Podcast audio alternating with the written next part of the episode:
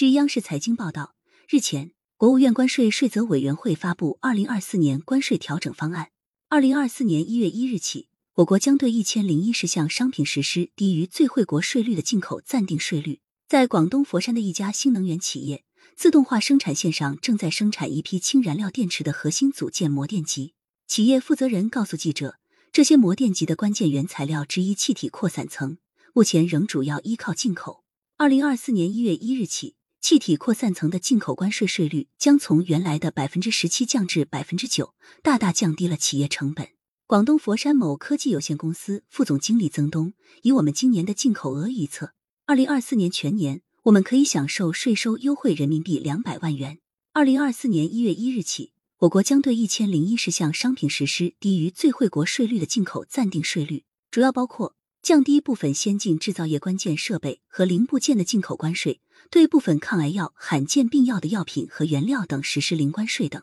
广州海关关税处副处长邱亮，今年以来，我们深入企业开展税政调研，推动了十五种进口产品自二零二四年一月一日起实现降税。我们进行了静态测算，实施新税率后，这十五项商品预计每年可为全国企业减税约五千万元。与此同时，根据我国与有关国家或者地区签署的自由贸易协定和优惠贸易安排。二零二四年将对二十个协定项下原产于三十个国家或者地区的部分商品实施协定税率。对外经济贸易大学国际经贸学院教授崔凡，单边自主降税和通过自贸协定对等降税这两个方面结合起来，一是扩大了我们的对外开放程度，另外一个对于进一步推动贸易投资自由化、全球化有比较重要的意义。感谢收听羊城晚报广东头条。